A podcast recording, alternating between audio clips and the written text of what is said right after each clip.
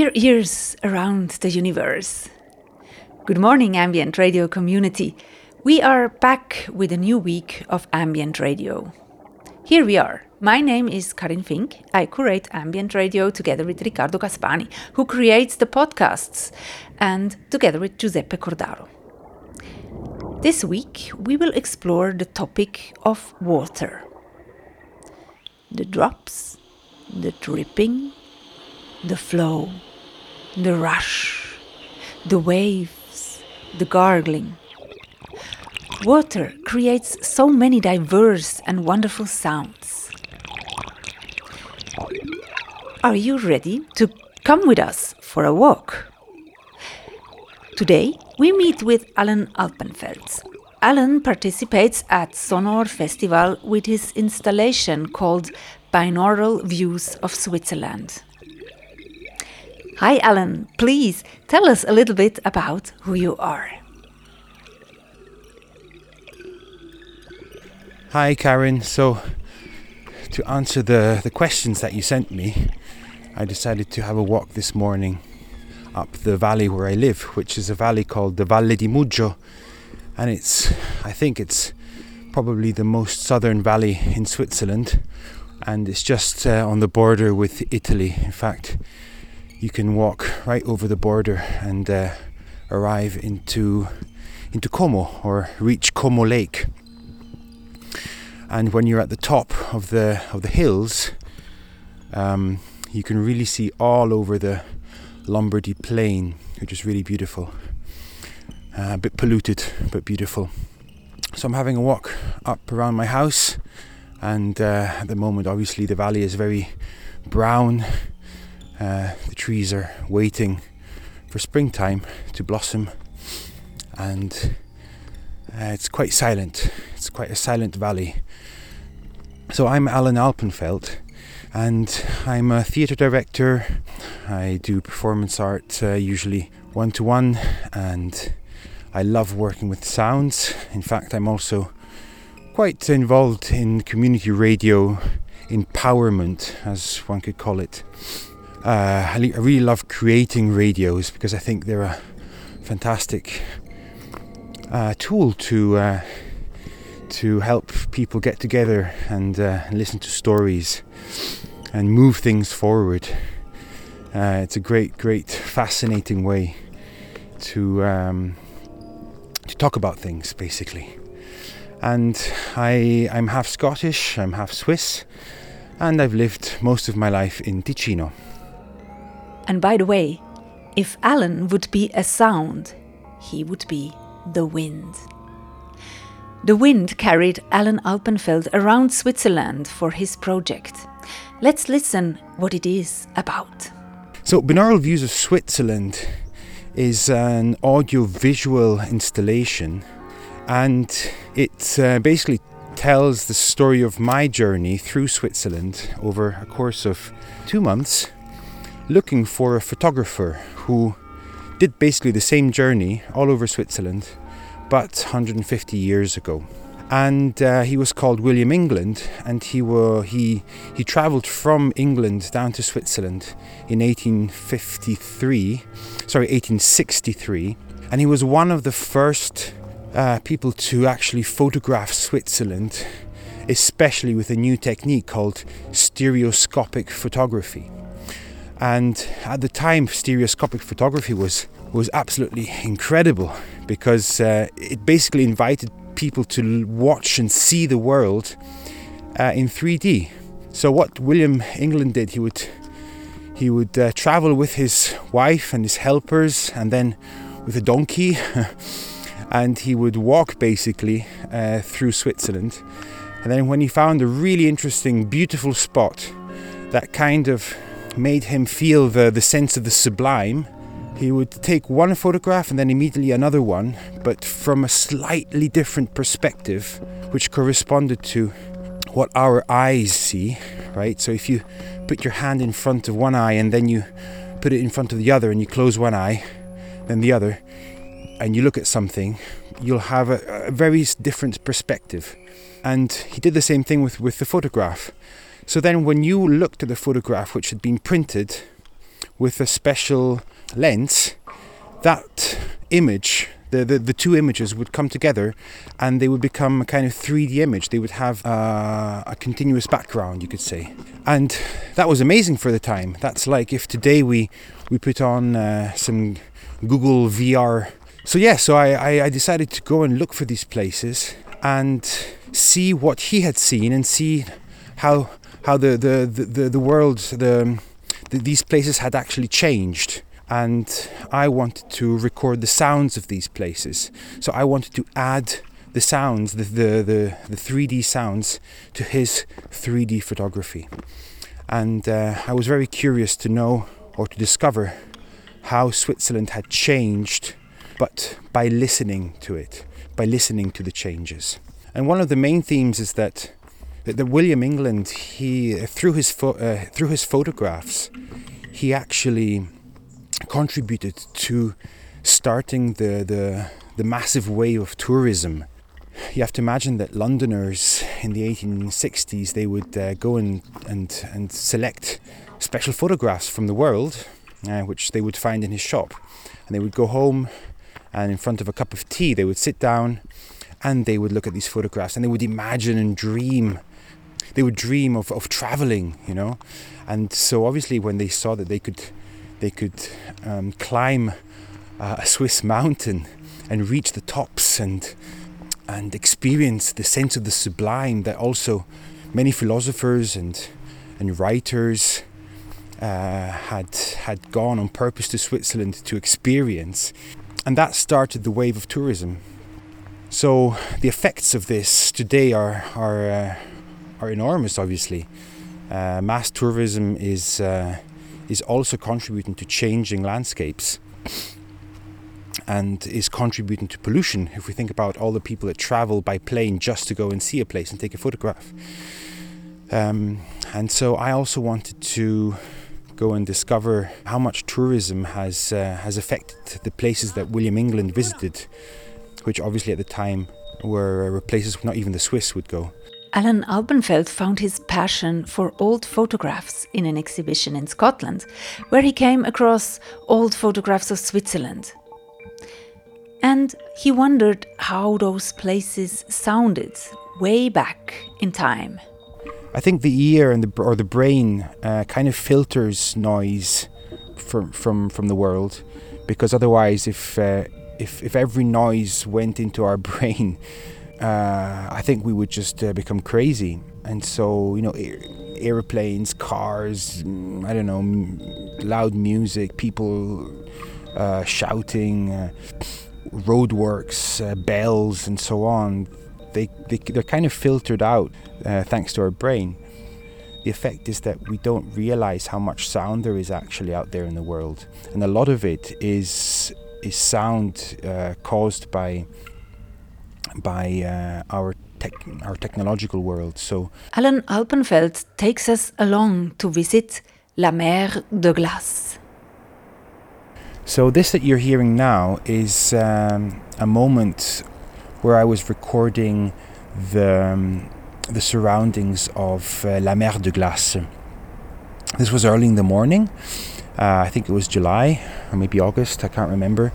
Um, in 2019 and I and you have to imagine that the Mer de Glace, which is a glacier, uh, which was a glacier, isn't there anymore. Um, and it's the effect actually of not finding this glacier, especially by the tourists, is quite depressing. Uh, I remember seeing the, you know, just observing the faces of people, and when they arrive at Montanvert, which is the station, and they descend from the train and then they go to the balcony that has been constructed there to see the this this this glacier. And uh, it's not there. And they and the effect is really it's really strong. It's really powerful because it's in that moment you realize that that something has happened something big and something is still happening. Um, that glacier is uh, is just melting away and and you can't do anything about it and so it's a kind of sublime effect, um, but turned turned around.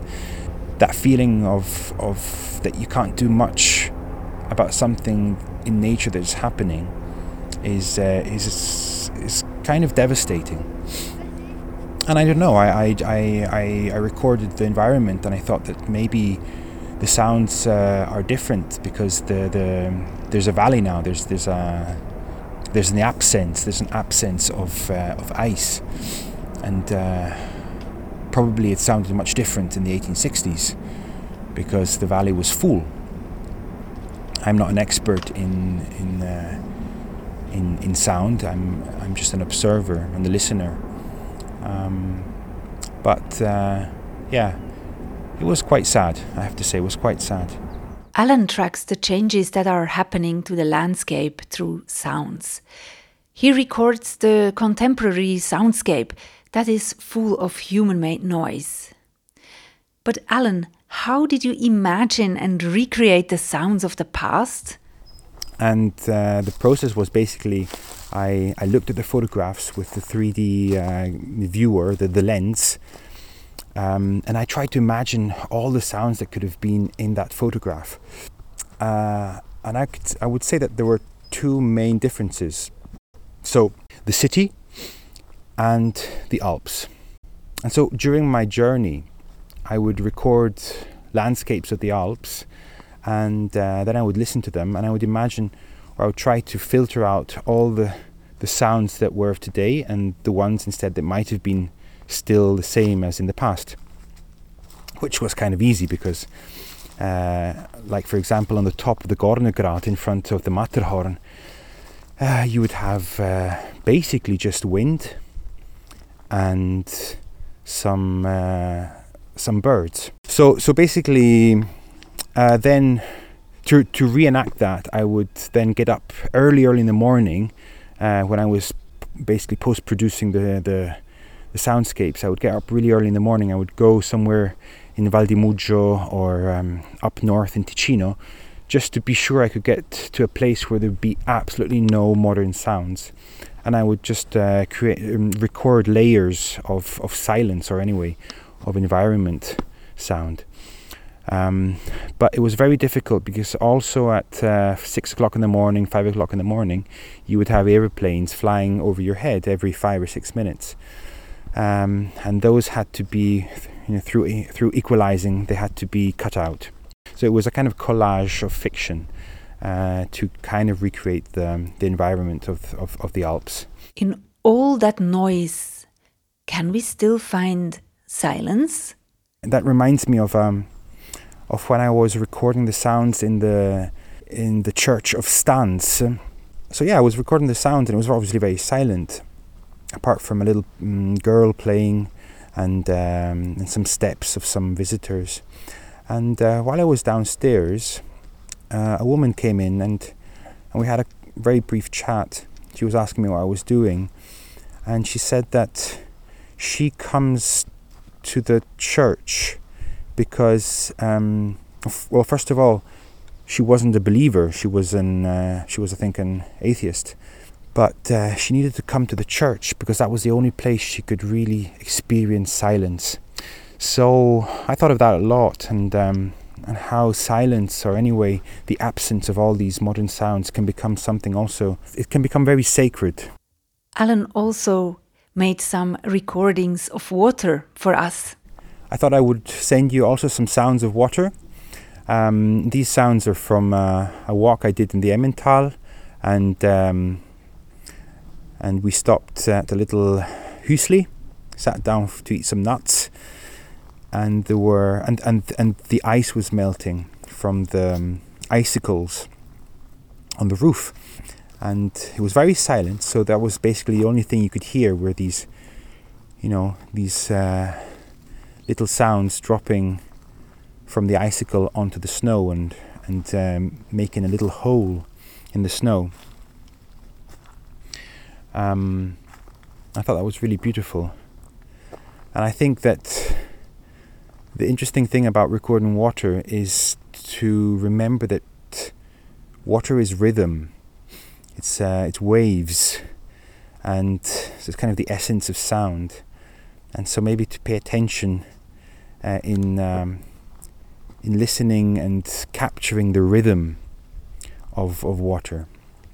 And now we listen to the water dripping in the Emmental.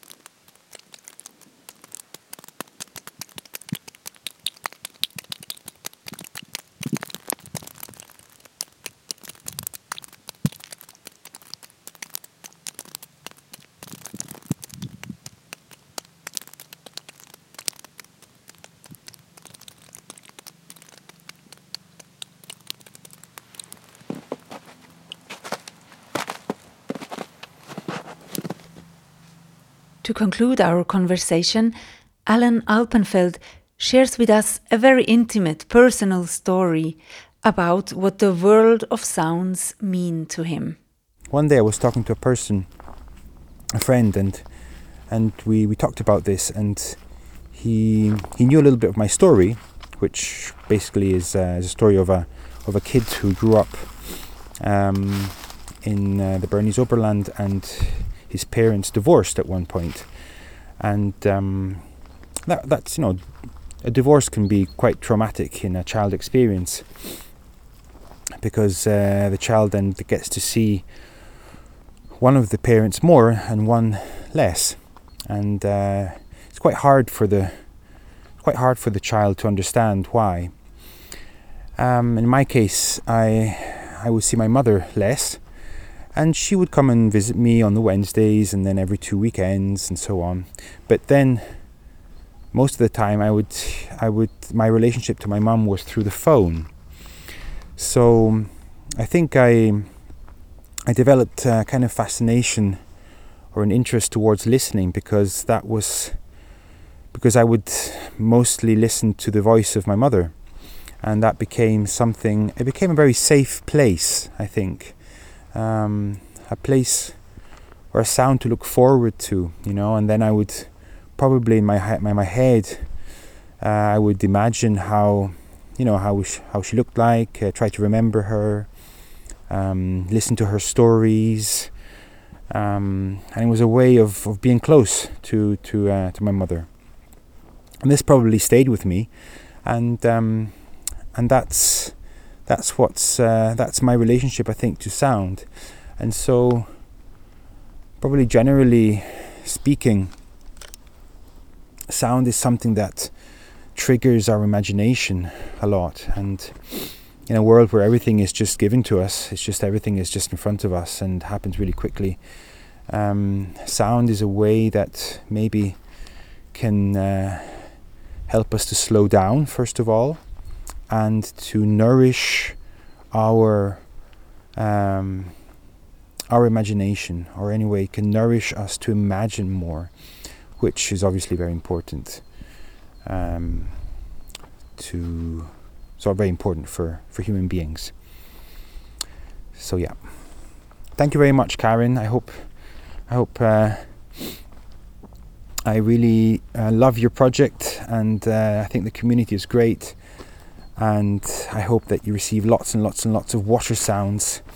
I'm going to go back now down the hill and brush my teeth, um, wash my hands, and drink uh, a good glass of water. Thank you, dear Alan, for having shared so many personal thoughts and reflections with us. Alan Alpenfeld's installation, Binaural Views of Switzerland, can be visited in Bern already now for the Sonohr Festival. Now, the waters almost washed us away from this podcast. But not yet, wait. Again, like every week, we emptied our mailbox. And yes, tears of happiness, we got mail. This time, dear Pernille Kjærulf from the ambient radio community sent us a postcard from Copenhagen. It is a true love letter sent to us from a city surrounded by many waters. Thank you for your creativity, dear Pernille. Before we set out and travel north with Pernille, we say goodbye. We are looking forward to your collections of watery sounds during this week. Also, please, you can join us anytime you like. You find us on Instagram and behind our daily letter at tinyletter.com slash ambient minus radio.